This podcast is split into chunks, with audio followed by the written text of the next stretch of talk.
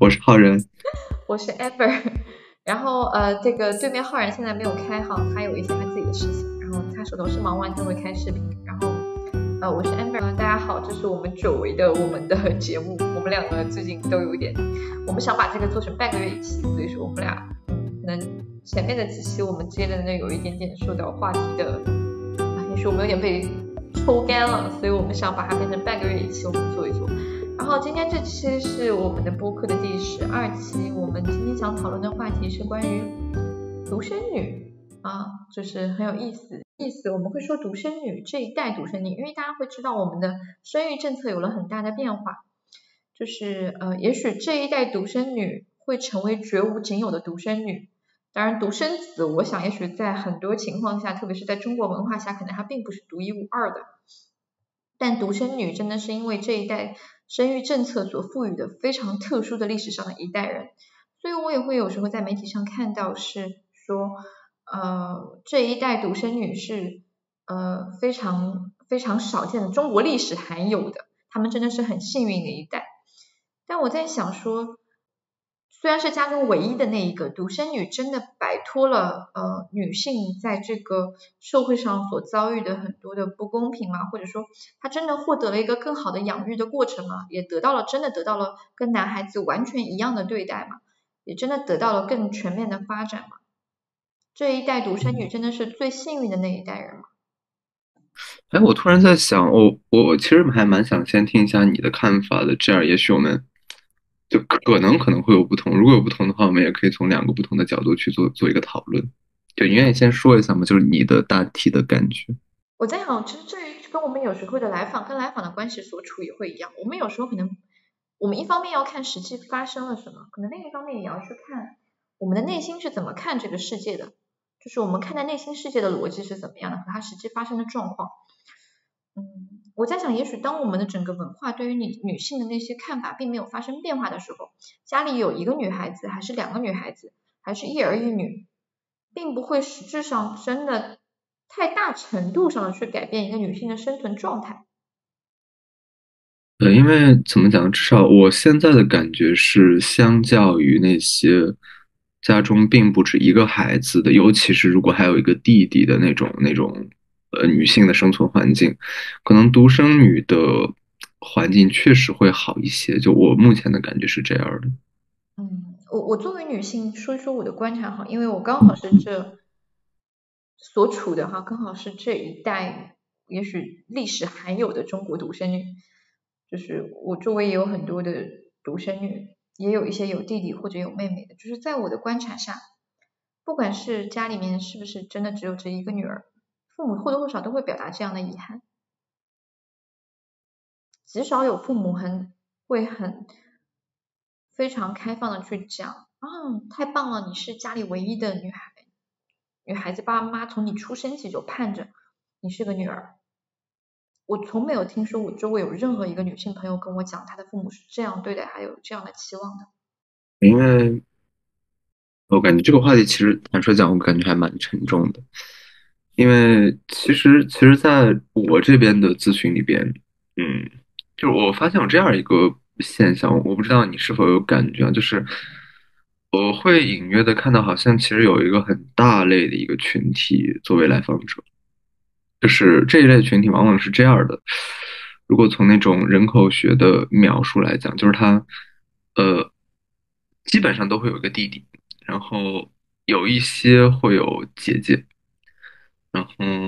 呃，比较少来自于一线城市，就更多的甚至是那种可能乡下或者那种县城，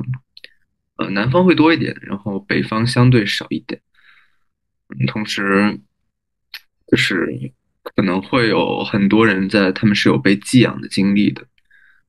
我我是觉得，就与这一类大群的女性来访者相比的话。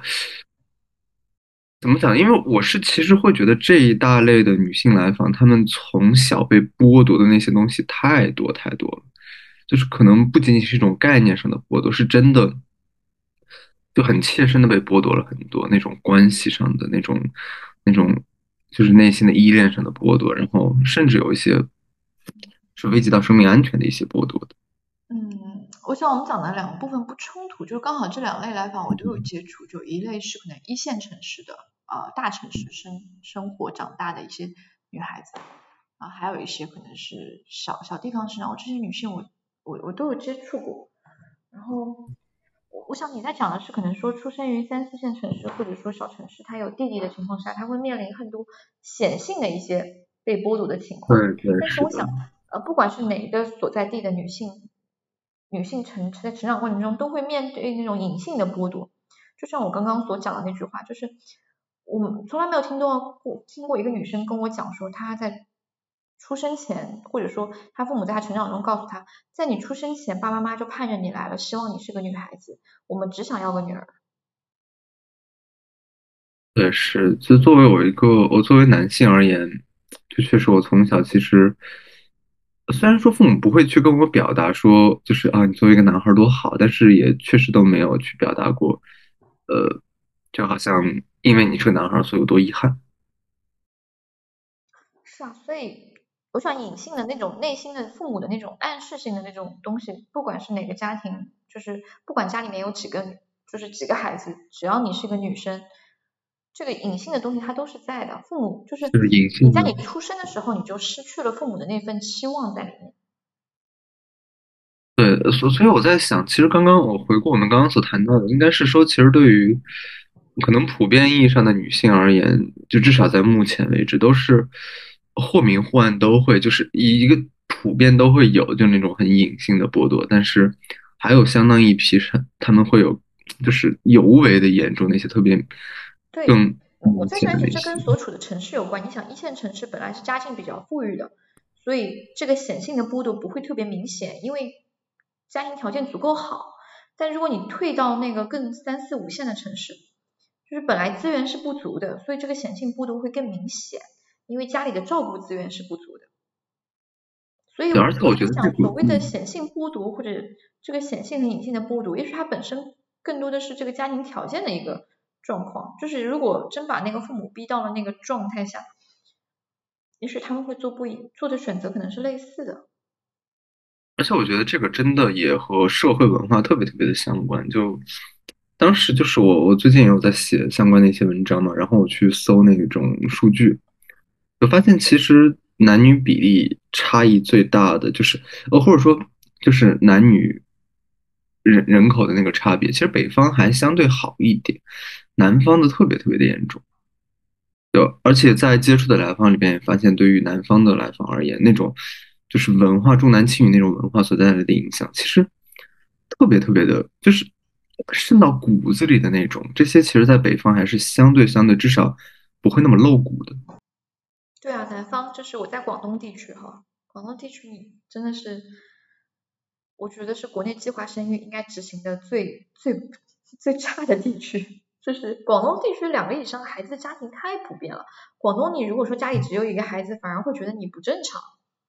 因为广东，特别是广东的广东的潮汕地区，那家里面都是三四个孩子起步的。对，所以我觉得对于他们来讲，就是又加上计划生育的影响，所以他们很多人其实都经历过那种被寄养的这种这种非常非常不好的体验。啊，而且我我知道他也许不光是被寄养，就是。他们很多还会因为为了逃避计划生育政策，可能他的户口本上的爸爸妈妈和他实际的爸爸妈妈是不一样的。我我记得有很多很多来访，其实就跟我提到过，他很小的时候就会有有一个困惑，就是他甚至都不知道眼前的人是谁，就是好像隐约觉得这是我的父母，但是他们又不允许，就是说你叫我叔叔阿姨或者对，就其实他们内心也是很是肯定是有迷茫在的。那种迷茫，那种分量，可能真的很难体会。所以，其实我我会去讲，就是对于男孩子来讲，他很多时候，也许男孩子很少会遇到那种被送走，但是在女孩子身上发生这个事情是非常普遍的。我也遇到过被送走的的，呃，有来访告诉我他是被送走的。对我我真的没有听说过，呃，就极少极少听说过男孩被送走，就除了那种真的家里边特特别特别贫困，但这个其实也是相对。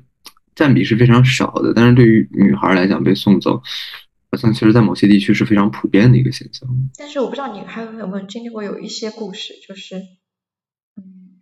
这也是我们提到隐性和显性的这个问题哈，就是有一些家庭他可能他可能不会去做这样的事情，但他是动过这样的念头的，而这个动过这样的念头，在孩子成长中会拿来像玩笑一样说给孩子听。是是有过有过，是会有有的有好几个女生会跟我讲过，她说她爸爸妈妈告诉她，在她长大之后告诉她，她其实在她出生的时候是想把她换走过的，父母好像是想来呈现说，嗯，我们最后还是留下你，他们是想表达这个部分，但是也许那些女生都会告诉我，她们在意的是，原来我的父母曾经想过是在我最早出生的时候是是要把我丢掉的。对，哪怕是一秒钟的动摇，那也是非常可怕的一种事情。对，所以我在想，也许很多家庭就是就像刚刚所提到的，很多家庭也许没有去做显性的这个事情，也许没有去伤这个孩子，没有把他丢掉，但是他们曾经或多或少可能都动过这样的念头，而且也许很多他会讲啊，也许他会也会跟孩子讲啊，因为你是个女儿啊，所以爸爸就赚钱的动力也不是很强了。啊，因为你是个女儿啊，那个我们也觉得女孩子可能不需要这么努力呀，啊，所以爸爸很宠你啊，爸爸觉得你都可以啊，也不会对你要求。所以我在想，有的时候可能我们会在说，呃，就女权这个词，真真的用的用的现在非常普遍的一个词汇了。我知道有相当一批人的看法是，啊，包括其实我以前会有看法，就是他是其实。男女都会有在这种体制下被剥夺的一个部分，但是其实至少在咨询里边去接触到越来越多的话，我会感觉其实被剥夺的那一份，就从需求层次的角度来讲，他被剥夺的那种需求的层次是不一样的。我觉得对于很多女性来讲，她被剥夺的是更底层的那些安全的生存的需要。对，所以我觉得就是他实际上就是我是不是这个家里唯一的孩子，我是不是占有足够多的资源，这是个外在的呈现，但是在心里最底层的那个安全感的需要一直是缺的，因为父母的那个态度总会展现给你，因为你是个女儿，所以有一些事情我们放弃了，只是因为你是这个性别，它让我们变得不一样。其实前段时间有有一次一个经历让我。我甚至在想，是否只是念头这么简单？就是就是有一次咨询的时候，有一个来访提到了他有那么几个孩子，然后呢，呃，他有个弟弟。OK，这这个其实很普遍。当然，有当时有个细节，就是他提到他有个比他们他和他弟都大很多的一个一个姐姐。然后当时其实我也是有点好奇，嘛，就那个年龄差距其实还蛮明显的。然后做初始评估肯定都要问到嘛，结果就发现说其实。他们老家那边啊，就是他们，他其实生完姐姐以后，他妈妈又生了好多好多个孩子，但是全部生出来以后，发现是女孩，就全部被或者掐死，或者或者直接放进了尿盆中，然后就是我其实当时特别的，就是我当时特别震惊在哪里，我就觉得这是杀人啊，然后后来后来完了以后，真真的是这个这个情绪太太冲击到我了。然后我就去跟我朋友没有直接聊这件事儿，但是我去跟他们去聊就是杀婴的这个事情。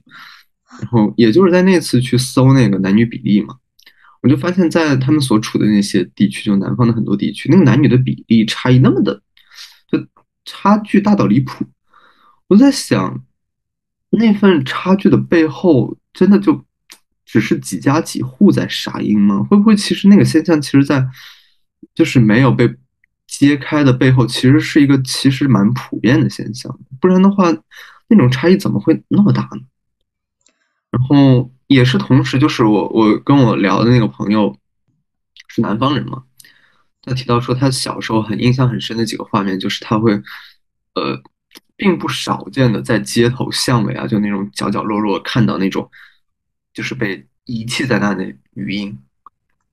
你可以想象，有一些孩子也许会被领养走，但他们的命运肯定很难讲会好到哪里去。但也有相当一部分是就没有办法活下去了，被遗弃在那里。一个婴儿的生存能力能有多强？所以有的时候，我觉得你说那种就是生命的剥夺，呃就最基本的安全的剥夺，我觉得真的不是一个简简单单的一个概念，或者说内心的。有的时候，它也是一个很呈现在外界的。那那对于他们来讲。可能说哦，我能够坐在这里，然后跟你去谈这些事情，可能就已经是一个我无法理解的那种幸运了。而且我想是，他还要再呈现、再告诉你一个部分是，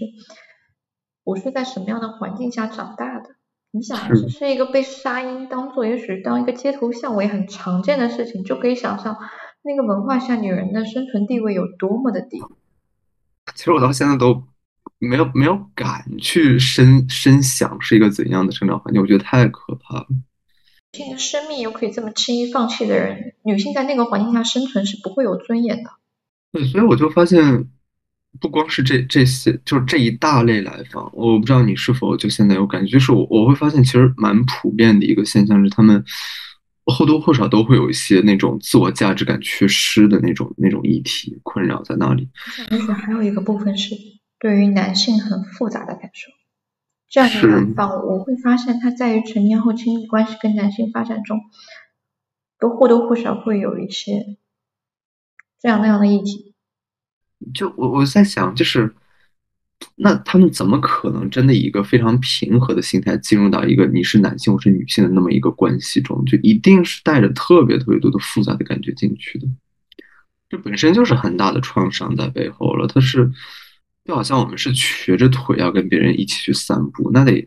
每一分每一秒其实都会有膈应在里边，很别扭的感觉。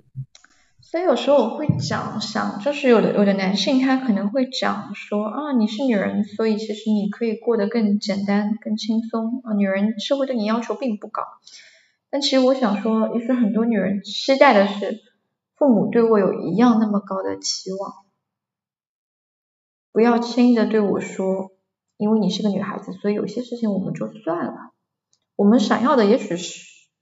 是一样高的期待，或者是想要的是，因为期待背后里面它带有的是一种重视，它的代表一些期盼、一些愿望，它是代表一些有生命力，或者是有一些注意力在上面。对，我觉得这个本身这种这种观点本身其实就是挺不公平，就就很好像很默默认的就把女性摆在了一个更低的位置上面，其实。他会认为说女人很，你们这样多好啊，就是可以少干很多事啊，就好多事情你也不用买房，也不用买车，也不用做很多事情啊，多好啊。但是其实这个背后里面，这种低期待的背后，其实在隐藏一个放弃的逻辑。而而且即便即便我我觉得是这样的，就是呃，即便把这些先都定到那里，就是说 OK，呃。就是可能有的人看法是女性需要做更少，然后男性需要更顾家或者怎样，呃，就更承担什么生活重担。OK，哪怕那些呃，就是乱七八糟的东西先就定在那里，即便在这样的情况下，我一我其实觉得是这样的，就是比如像我不知道你是否在咨询中有见过那种，就是可能上上一点年纪的，就是也许未必有特别特别大，就是就有了孩子以后的。嗯，是因为我我印象中特别深的一次是在不是正式的来访，就是当时他们只是过来做一个了解，嗯，就是也也是模糊化的讲，就是就是有对夫妻，然后他们过来，可能是因为孩子太小了，就是没有办法去放到家里，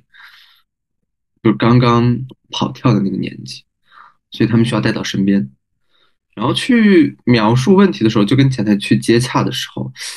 那个孩子叫啊跑啊，永远都是妈妈在那儿，就特别对他妈妈妈得一边去描述问题，一边得把去照顾孩子所有的事情。然后爸爸呢，就是特别就是就把金刀往那儿一坐，然后就呃没事儿去去在后边再说两句，补充两句，然后剩下的事儿全是妈妈在前面做。所以我觉得，即便即便前情提要哪怕都在那儿，就好像被当做默认的事实，我也觉得其实。你说女性真的好像就什么都没做吗？我觉得她们其实承担那份负担是很重的，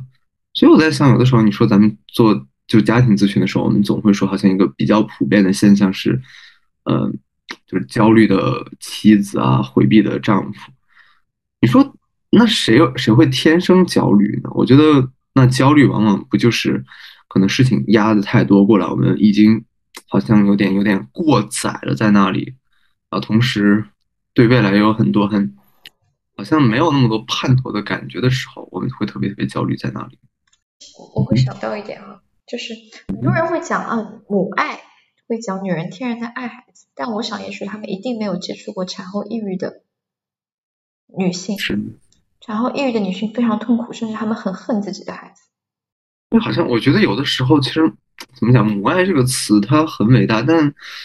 我其实有的时候甚至觉得它有一点点像枷锁一样，就好像要求一个母亲必须得那么非常非常无私的、忘我的去爱一个孩子。其实这种本身是会有很多负担在那里的。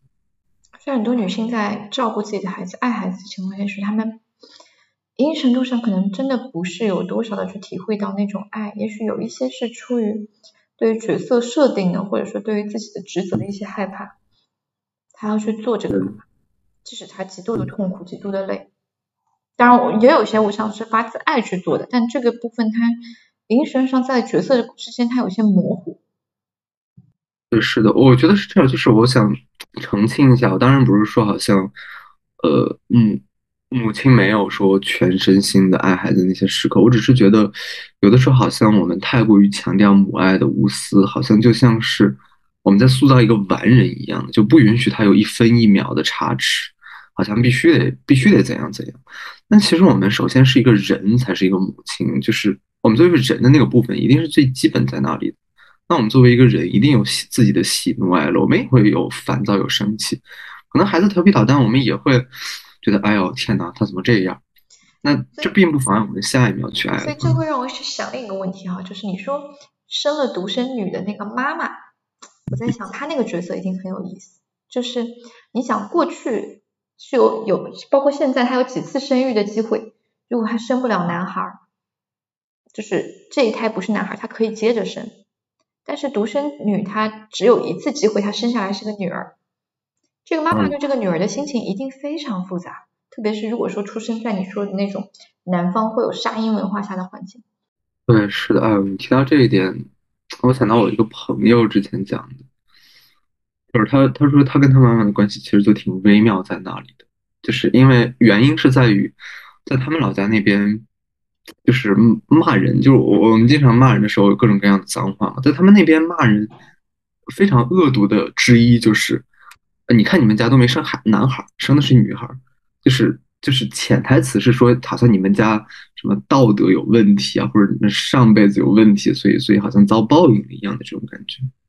他妈妈被惯了这个，被骂了好久，所以你想，那他们母女之间那个关系得多微妙在哪里？对啊，我在想，她一方面要承担这样的文化压力，她作为女性，她很多地方也会认为女性是生育性别的一个主要承担责任，虽然科学告诉我们并不是哈，但是我想很多地区并不会这么去想。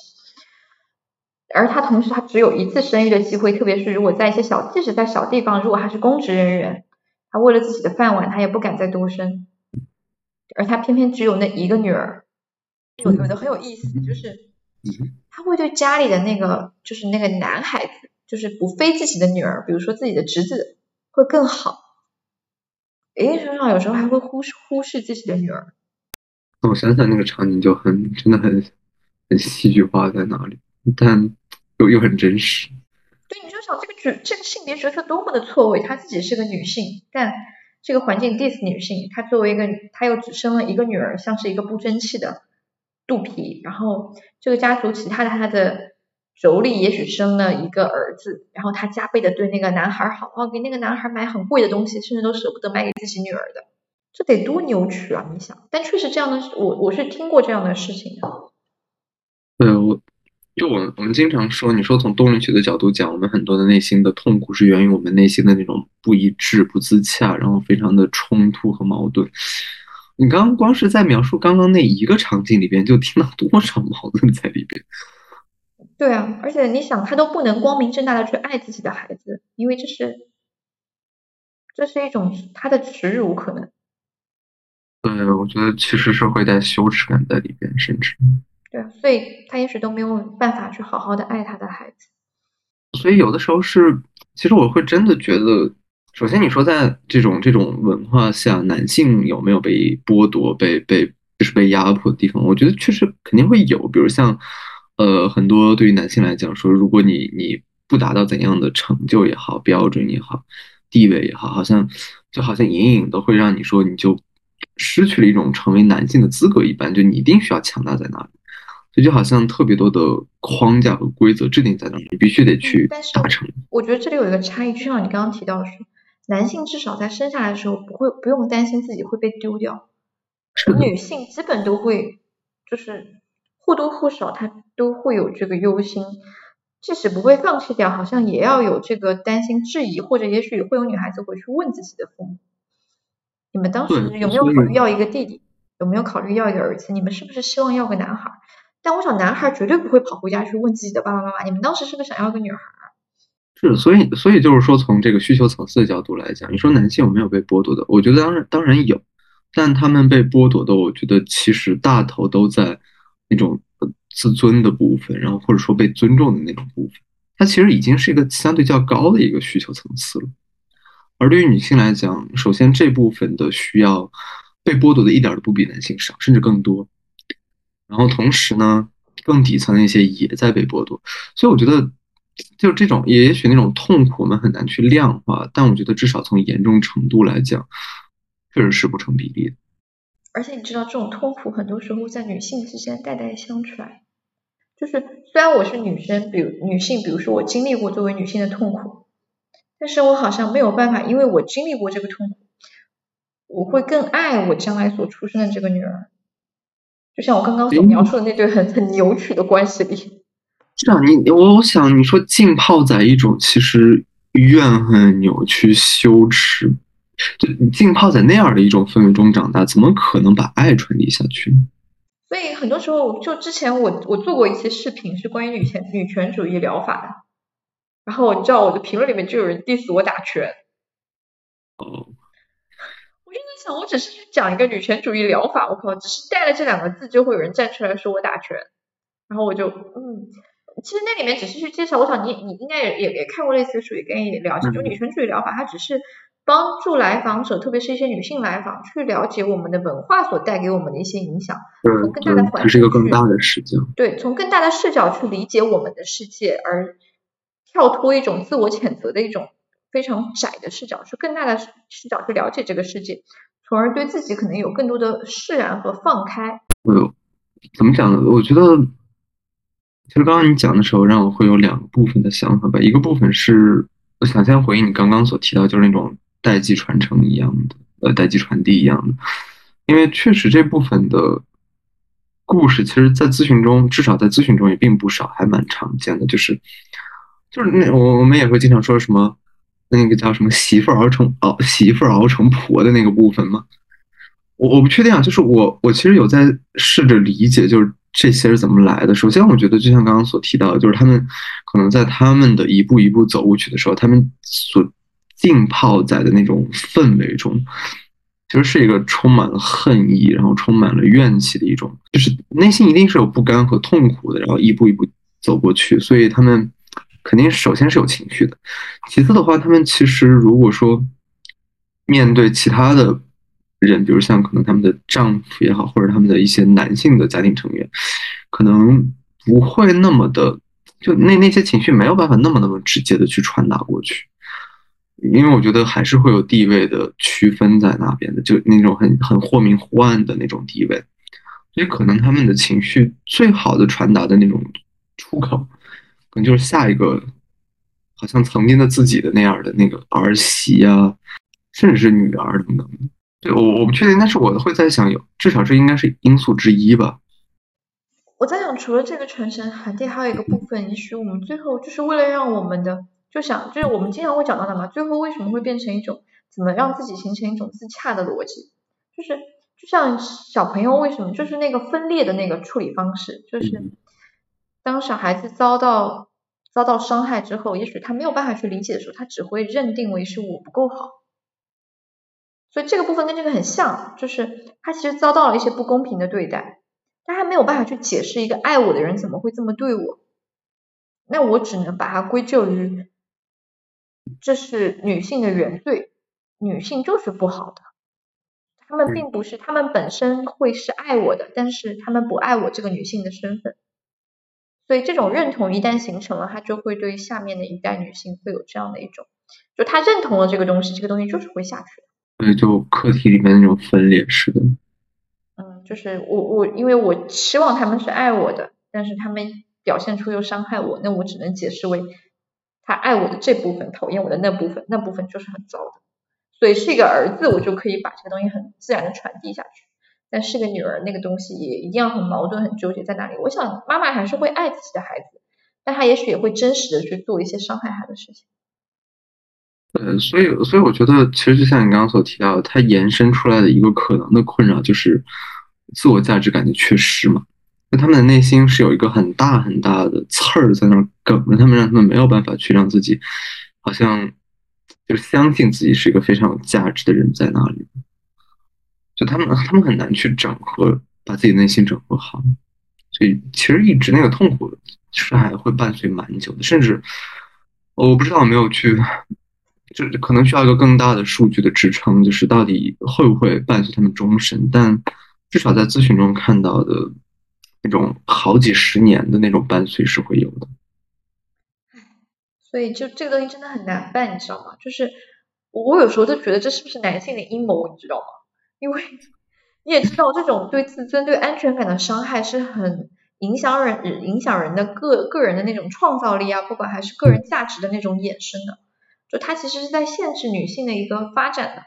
就是不能发挥自己完全的潜力，因为你在一个本身一个一个飘荡的浮塔之上，你站都站不稳，你很难去想我再要更往上去发展，或者把这个地方建设的更好，因为也许这个地方随时会塌。很多力量其实都损耗在内耗上面了。对啊，所以我甚至都觉得这他妈绝对是男性的阴谋，好吗？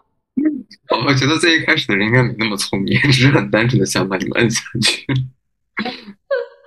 对，但真的解释不了，而且这个文化好像也不会认，不会去改变什么东西。虽然我们文化只会去叫说啊，我们要尊重女性或者怎么怎么样，呃，但现实中很多时候，我觉得，嗯，即使是就像我说，即使是独生女的这一代，她现社会给了政策，只能生一个，且你不能挑性别，这已经是一个最优的环境了吧，最优的解了吧。但依然我们会看到说，嗯啊，也有有父母要把孩子换掉啊，有父母要拼命的堕胎，只为了生一个儿子。所以你刚刚也提到说，就是哦，在这种情况下我们该怎么办？我我其实真不知道。我觉得这是我目前在咨询里面我觉得最棘手的问题之一了。就好像我们要面对的并不是我们内心的冲突，就要对抗的其实是一个很无形但是非常庞大的一种社会的，还是还很盛行的一种风气。对，就是你知道性别认同就是是咨询中，特别是做女来访，或多或少都会带的议题。是。对。然后这种这个地方很难的一点就是，我们很多时候说关系的问题都要回到关系中去修复。很多时候去修复是意味着要有新体验、不一样的体验。但是我不得不说，就是在哪儿找呢？你说。我的回忆一下，就是愿意去平等的、尊重的、包容女性的那样的男性真的很少。并不是说所谓的霸道总裁啊，像那个，其实在我看来，电视剧里面那种霸道总裁是非常不尊重女性的男性。哦，对，但我们的文化会觉得这样的小甜文、甜宠文、工业糖精很甜。但我跟你讲，遇到这样的男人，你赶紧跑吧。我反正我觉得这个甜，就其实生活里边倒是怎么讲，就是呃，至少至少我所接触到的，就真的好像非常非常就。此刻我就喜欢这样的霸道总裁的，其实也，至至少我身边我感觉并没有特别多，就大家还是比较清晰的知道，这种这种人有问题，离他远一点。对我我我我只是说，但是我觉得现实生活中会有很多男性，也许他不是那么显显著的，就是显性的霸道总裁，但他是隐性的霸道总裁，就是啊，我在没钱的那种，我管 女人是很和啊，这都是就我来搞定你，这个事你你不要管。就这是变种的霸道总裁，你知道吗？就是没钱的霸道总裁吗？呃，对对，他是不可商议的，就不可去讨论的。所以你知道，这个关系的问题要在关系中修复，意味着他要需要一种平等对待的、互相尊重的一个男性，他包容且能够去体谅女性的痛苦。但我我其实我们之前聊过嘛，你其实你作为男咨询师，我想已经是属于非常能够蹲下来去跟女性去讨论一些话题的。但很多时候，其实你也不一定能那么去深的去了解女女性身上在在遭遇什么。其实我觉得，与其叫蹲下来，可能就是只是把视线放平的那种感觉。对，我们对小朋友经常会说蹲下来。对。对对，这个部分可能我用词我觉得不当，我把女性说低了。你看，我作为一个女性，我自然而然的我也会把女性说低。是，我觉得这个这个其实是有多难，你知道吗？就我作为女性，我很多时候我都要去克服这一点，就是我很多时候还是会有一些时候下意识就会觉得，啊，也许啊，女人就应该站在后面一点啊，就应该怎么怎么样。其实，不过话说回来，我是真的也感觉是在有变好的，因为，呃，比如像做可能更中年甚至是老年的一些来访啊，然后再做那种，呃，可能正在读研啊、读大学的，甚至那些未成年的很多来访，就能够看到他们的那种那种对此的观点是真的还挺不一样的，就是越往下，对，就我就是说，作为呃那些男性而言，就越往下。就是年龄越小，其实他们的那种、那种我们叫做多元的能力也好，或者那种平等视角，其实是真的还越来越好的。我我是有这种感觉的，我不知道你那边是怎么感觉。嗯，我觉得跟人，我我的感觉是跟人的受教育水平和心智化的反思能力是有关的。嗯，对我我自己接触，我觉得心智化和反思能力足够好的人，他在。增加的精力不断增加中，他对这一点会有越来越深处的感悟。就就这种尊重，或者说这种对于性别的这种因素的，就是更淡然的去看这个部分，是因为这样对大家其实对于整个关系的相处都会更舒服，他会更深去理解这一点。但是也有一些人，他可能这也许会成为他最后的保护伞。对，因为你刚刚其实讲到这一点的时候，让我思绪一下串串了好久，就是。就我在想那种，就是培养的方式的现，就是古今差异一般的，就至少至少可能，呃，六零后，呃，就是六十年代，然后一一直往后，就到现在，可能在培养孩子的时候，那种，就是有的人可能会觉得那种一直宠着什么太溺爱不太好，当然，当然他肯定有不好的地方，但我觉得有一个比较好的地方是在于。它其实还挺培养心智化能力的，我觉得，就它会让我们在一个相对更安全的环境里边去思考更多的东西，而不至于像之前一样，很多时候其实挺就抛在一边，没有没有提供那种更安全的一个。你说这一点，我跟你讲，我最近嗯，当然我也试着去模糊一下哈，就是我有来访是成长在溺爱环境下的，但是他没有发展出这个部分。呃，我觉得我刚刚提到那个溺爱是带引号的，嗯，就是其实不是不是很不是很溺爱，只是可能有些人会可能更老一辈会觉得是溺爱的那种。我觉我觉得其实怎么讲，就是我觉得一个比较好的环境应该是能够去呃给予他，就是既既不会把他特别拴在身边，也不会把他。说说大白话点，就是把他当个人看，你别把他当小动物。也别把它当什么玻璃特别脆，也别把它当工具，你就把它当一个跟你一样的人看。你想你想被别人怎么对待，你就这么去怎么去对他。你怎么被人对着舒服，你就怎么对他。对你提到这一点，我在想，好像真的很多父母其实是还是蛮难做到的。但越往下，真的是感觉是做的越来越。其实我觉得很多父母啊，就是育儿书看了一堆，然后啊，总觉得小孩子要怎么怎么特别。其实，在我看来，真的就就就真的特别简单，把他当个人看，而且把他当一个发展中的人看，是会变的。其实，包括成年人，我都鼓励大家以这样的眼光去看待，只是孩子的成长密度更高。成年人也会变，但是只是成长的密度没有孩子的成长密度这么密集。那成年人，你你三五年去看一个人，他又会不一样。而且，毕竟现在我觉得，就各种各样的宣传，其实还是蛮。宣传的密度还是蛮广的，就一直在会去讲家庭的重要性啊，平等的重要性啊，就是哪怕并不能真正的做的那么好，但是那个意识其实是还蛮建立在那里。但我现在有点担心是这个意识有点太强了，你知道吗？我觉得现在有的父母把孩子太特殊化看待，然后有的也会去迷信一些育儿书，觉得啊几岁了我家孩子怎么还没有啊这个我家孩子这个这个没做到，哎隔壁家的这个孩子或者说幼儿园他们其他小朋友都能做到，为什么他不行？就在想，凭什么他一定要行啊？凭什么他一定要跟别人一样？不一样不好吗？不是你提到这一点的时候，其实让我我觉得其实还蛮像那种我们理解边缘来访的那种那种生活状态，就是边缘来访是很动荡，要上一下，然后再荡下去，然后再起来，然后如如果在一个比较好的在咨询的环境中，他可能会慢慢稳定下去，他的波动幅度会越来越小。我觉得其实。在一个更大的环境里边也是如此。有可能是之前是在一个更更极端的一种不不不太关注，甚至还蛮忽视在那里，然后现在可能就是从一个极端跑到另一个极端，然后可能会特别的重视，然后再后来一点，就比如像现在有接触到的更新一点那种，呃，就是新妈妈呀，然后那种可能甚至是九零后的妈妈，然后或者零零后，我甚至还遇到过零零后怀孕的妈妈，他们。他们的那种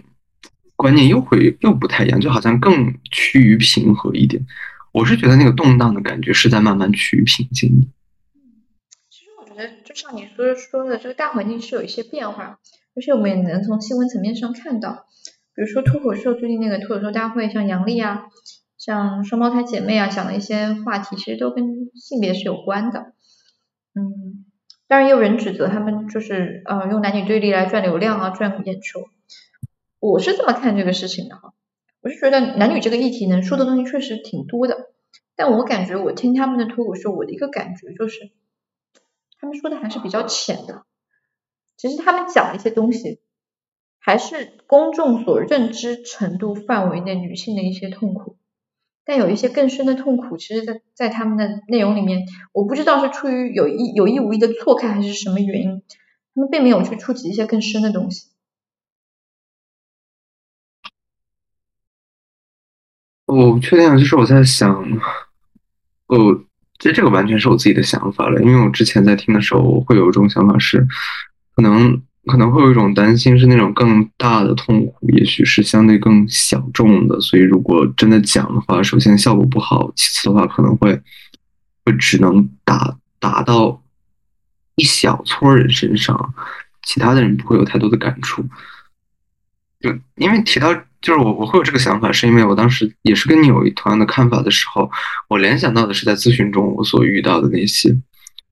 可能可能越往深的痛苦，它毕竟的那个受众会越来越小，所以如果越深，其实不一定越深就越触动人，可能相对浅一点的东西是几乎好多人都会有的，可能就能够打到的面儿会更大。嗯，这样说也没错，嗯，但是。可能我对他们的期望或者预期会更多一点，因为他们确实掌握了更多的话语权。也许希望呢，他们能多说说，多说一点。因为我突然觉得，如果只是这种浅尝辄止式的去吐槽男女之间的差异，类似的东西我看的太多了，就是就是有一点臣妾都听倦了，臣妾不想听了。你说说又有什么用？讲讲又有什么用？反正说来说去都是这些东西，我都听腻了。就是我对他们期望，也许他们可以有一些更新的角度，或者更新的一些东西。嗯，所谓更深，我我我倒不是说那个痛苦的，嗯，也许可能是痛苦的部分是更深的，但另一个部分可能，也许是在于说，嗯，有有一些东西，也许就像你说，你你所提到，就是我们大家有意无意的都会去忽略它的。我我们今天所提到的，也许对于女性来讲，很多最根本层面的是一种生存层面的一些困难。他也许不是调侃，不是一句玩笑，就是那个双胞胎姐妹是还是谁说的？就是啊是小鸟吧？他那个脱口秀里面还有一段，我记得他讲，就是说呃出生的时候好像她是个女孩，被他爸吐槽了，就是生出来是个女孩。但我想这个吐槽背后其实是非常难过的一个内核，它其实是就在生下来的时候，你就是被嫌弃的，你爹第一个对你的态度是嫌弃。嗯，那不过不过，我其实对这一点还是相对抱一个乐观态度的，因为有的时候我真的觉得整个社会的发展是可以套到像一个人一样的去去用咨询的视角去理解。啊，我对这一点的看法是，就最可能在比如像如果这个社会像一个人一样，可能在最一开始某些东西他就讲不出来，就他明明很痛苦，有有矛盾有冲突在那里，但是他完全没有能力去言语化，完全讲不出来这些东西。等他开始真的能够去讲的时候，一开始肯定是相对笨拙一点，或者就重复的东西是比较简单的。但是随着他越来越能够去讲，就他自由联想的那种能力会越来越多，他可能会一直一直慢慢就深的去讨论下去。嗯，而且我觉得有点失，他们让我还让我有一点失望的部分是，他们老讲男女议题，但我在想，哎，你看几个男的脱口秀演员，他不会老讲男女议题的。他们老讲恋爱，老讲男女议题，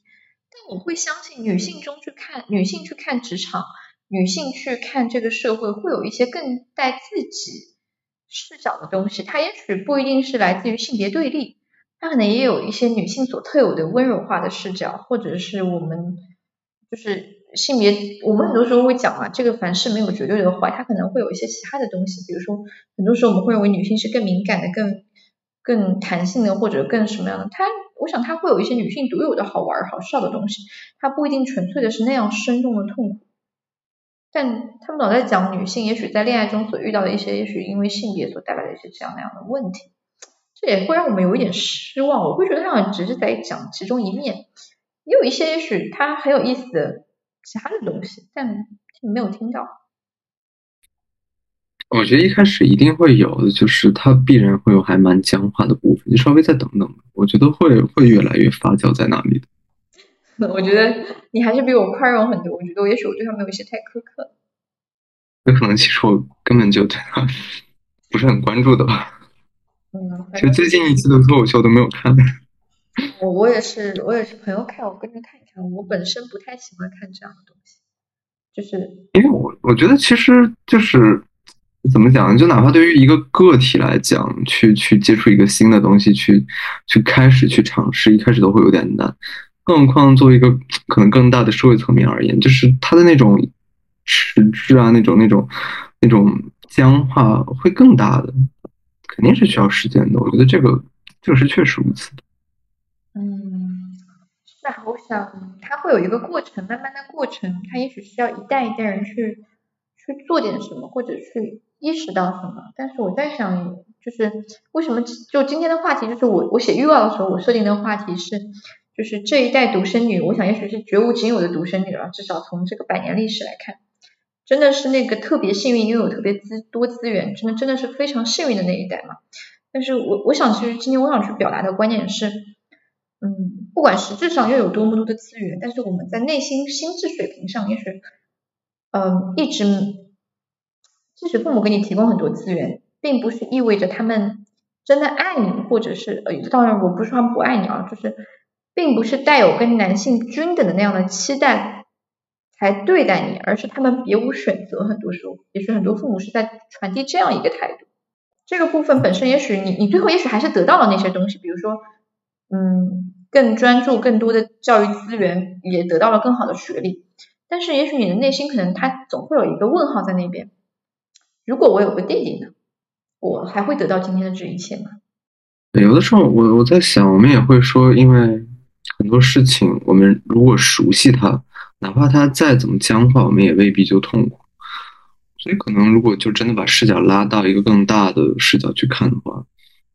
有可能这种这种觉悟仅有会带来一种社会的不熟悉。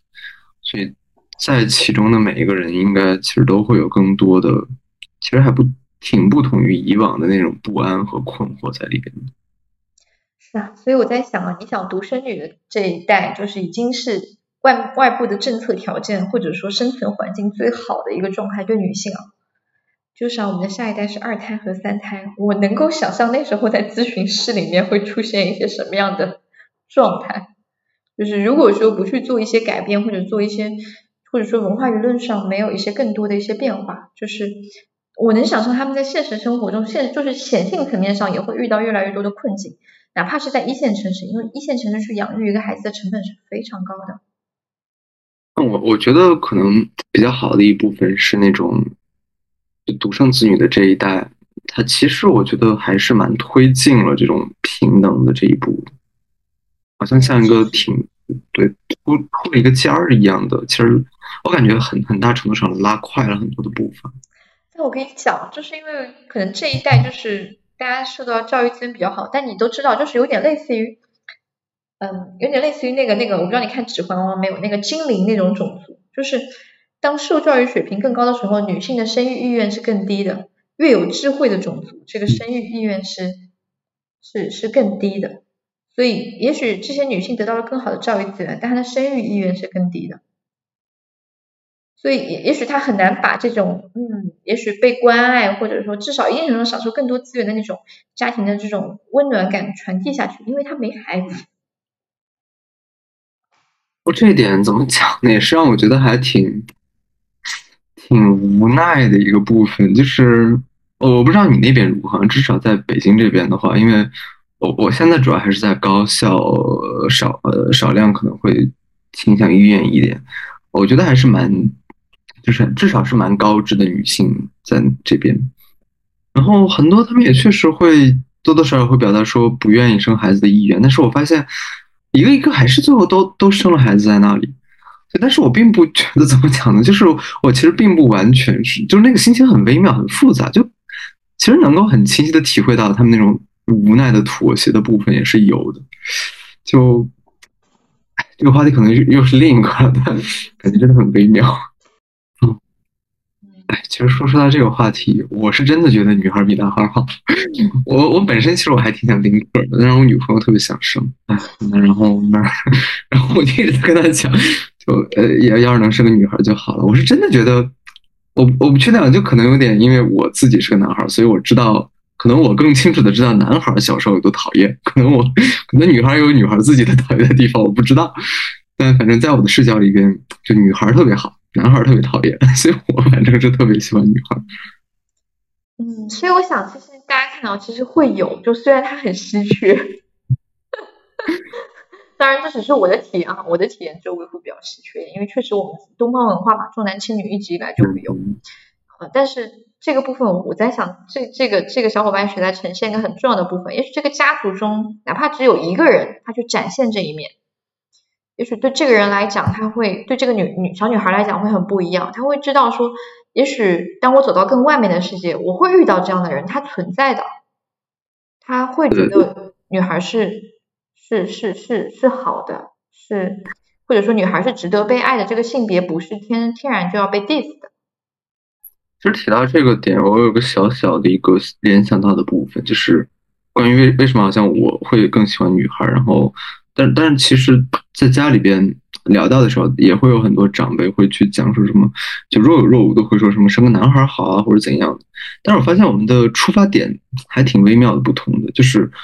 呃，比如相对于我而言。我是真的更喜欢，如如果真的可以选择的话，其实我还蛮想要个女孩的，是因为，呃，我会在想，其实可以想象那种小男孩，其实在家里边，呃，大大体上还有很多时候会相对有有一点点，有一点点，至少不是那么的融洽在那儿，就可能女孩会更更温暖一些吧，很多时候那种那种贴心的感觉，男孩很多时候不会那么贴心，尤其是。惯常的父子之间，我都很难想象，如果真的以后有个孩子，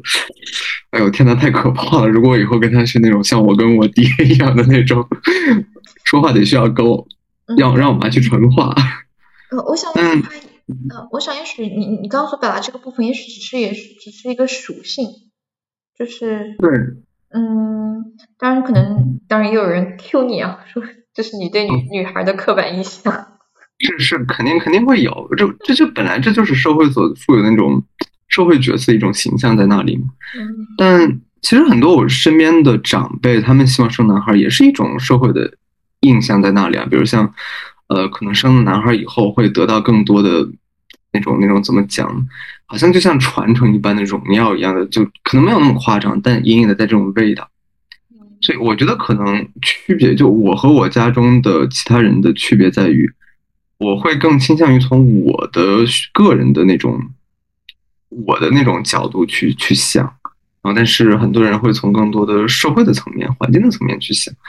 我觉得可能这是不仅是我这里不同，其实我觉得是慢慢在越来越呈现在可能，当我们的这种每一代每一代的往下走的话，其实我们都是更多的、更多的从自己的角度去走。嗯。对，我想也许我们很难去排斥掉客观刻板印象这样的东西，因为这对我们的生存本身是有意义的。因为如果你对每一个人都没有一些快速的刻板印象的话，其实你在这个世界上生活是很累的。但我想，也许很多时候我们为什么说刻板印象它它会存在有意义，但是我们不会把它看得那么那么重要，就是我们会时刻的在修正它，它会帮我们快速的形成一个初始印象，但我并不排斥去弹性的调整它。但有一些人他是很排斥去弹性的调整他，他会抓死认定说，哪怕他生了个很可爱的女儿，他依然这个女儿也很贴心，他依旧抓死认定我我要我要一个儿子，不管他是什么样的，他依然他深深的爱着他幻想中的儿子，也不愿意去看一眼这个可爱的女儿。就这个是很有问题的，就就会成为一个很很矛盾的或者很很奇怪的点。所以我想，我们并不排斥刻板印象，但我们排斥的是那种没有难以去弹性改变的一些东西。嗯，其实刚刚谈到刻板印象，我刚刚其实在想这个部分。你说它是刻板印象吗？其实我觉得它是一个很典型的，而且不不光是这种。其实我们在性别角色的养成的时候，它其实也是，并不是由于我们作为一个天然人的属性而带来的，很多其实也是社会所带来的。比如像你说，为什么很多女女性确实会比男性往往更温柔啊、体贴？我觉得这个是不可否认的，他们的会有更多的温柔特质在那里。但这是他们天生所带来的吗？我觉得倒也未必。比如像你说，我们从小玩游戏，可能你说父母。默认给孩子买游戏，呃呃，买玩具，可能就会默认给女孩买那种什么洋娃娃呀，或者怎样的，然后默认给男孩买什么变形金刚、什么刀啊、剑啊的。你说这个是真的说完全是由于孩子自己去喜欢，还是说由于其实很潜移默化的社会影响，说好像男孩应该玩这个，女孩应该玩那个？所以你说这算刻板印象吗？我觉得里边是包含刻板印象的成分在的，但。同时又是一个必须有的时候是不得不做妥协的一个部分。比如像如果我真的完全不顾及任何的社会的刻板印象，我就我的孩子喜欢什么就玩什么，那那有很有可能其实他会变得不是那么那么的与周围的环境一致。有的时候不一致也挺可怕的。有很多印象很深，我的一个老师，他他那时候他小朋友最开始上幼儿园之前是用左手的。上了幼儿园一周，他就发现他的孩子开始用右手了。嗯，就幼儿园老师会强迫他改，所以很多时候不一定是父母，这个社会会去规规训这个孩子的。是，所以你说你说这是刻板印象吗？我觉得他是，但你说，呃，怎么怎么讲？就是你说他是个坏的吗？我觉得是谈不上好坏，就是他变成了一个，就是大家一直在用这套规则去走的一个东西。对，而且这个东西本身也是可以去调整的，因为当有的人成长到一定程度之后，因为我们很多时候会讲青春期，对孩子来讲会格外的重要，因为这个时候每个人会去做很多，就是奇奇怪怪、有有趣趣的探索，就是就是小朋友就像他会变得很波动啊，他一会儿这样一会儿那样，这里面就是在探索边界，他在重新去定义自己，就是之前也许是父母希望他的那个规训他的那个状态，那上了初中之后。所谓的叛逆期好，其实我非常不喜欢用叛逆期这个词，但中国的父母特别喜欢用这个词。我会认为这完全是个探索期，好吗？这对他个人将来的发展都是非常有意义的探索期。就是小朋友开始去重新以自己的眼光去审视我是谁，我要什么，我在群体中是个什么样的角色。他在做这个事情，这是他自发的一个。到了这个时候，他开始思考自己了，多有意思啊！然后中国的父母要想这是叛逆期，我的妈呀！所以我觉得其实关键在于，一方面有的时候确实需要跟环境做妥协，但另一方面又不能失掉自身那份弹性。我觉得其实保持这个平衡，有的时候也确实不是那么容易。就不用特别的去排斥啊，我一定要放弃刻板印象这玩意儿，也不用特别说我一定要死抓着它。我们一直都会讲说始终就是你弹性去看这个问题就好。OK，我们今天是不是也时间也差不多到了啊？然后我也差不多。对，今天可能稍微有点聊嗨了，我稍微超了点。但反正今天这个话题呢，主要还是我们谈一谈，就是对于可能说对于嗯女性或者说对于独生女哈，中国这个非常有特色的这一代人，对他们来讲，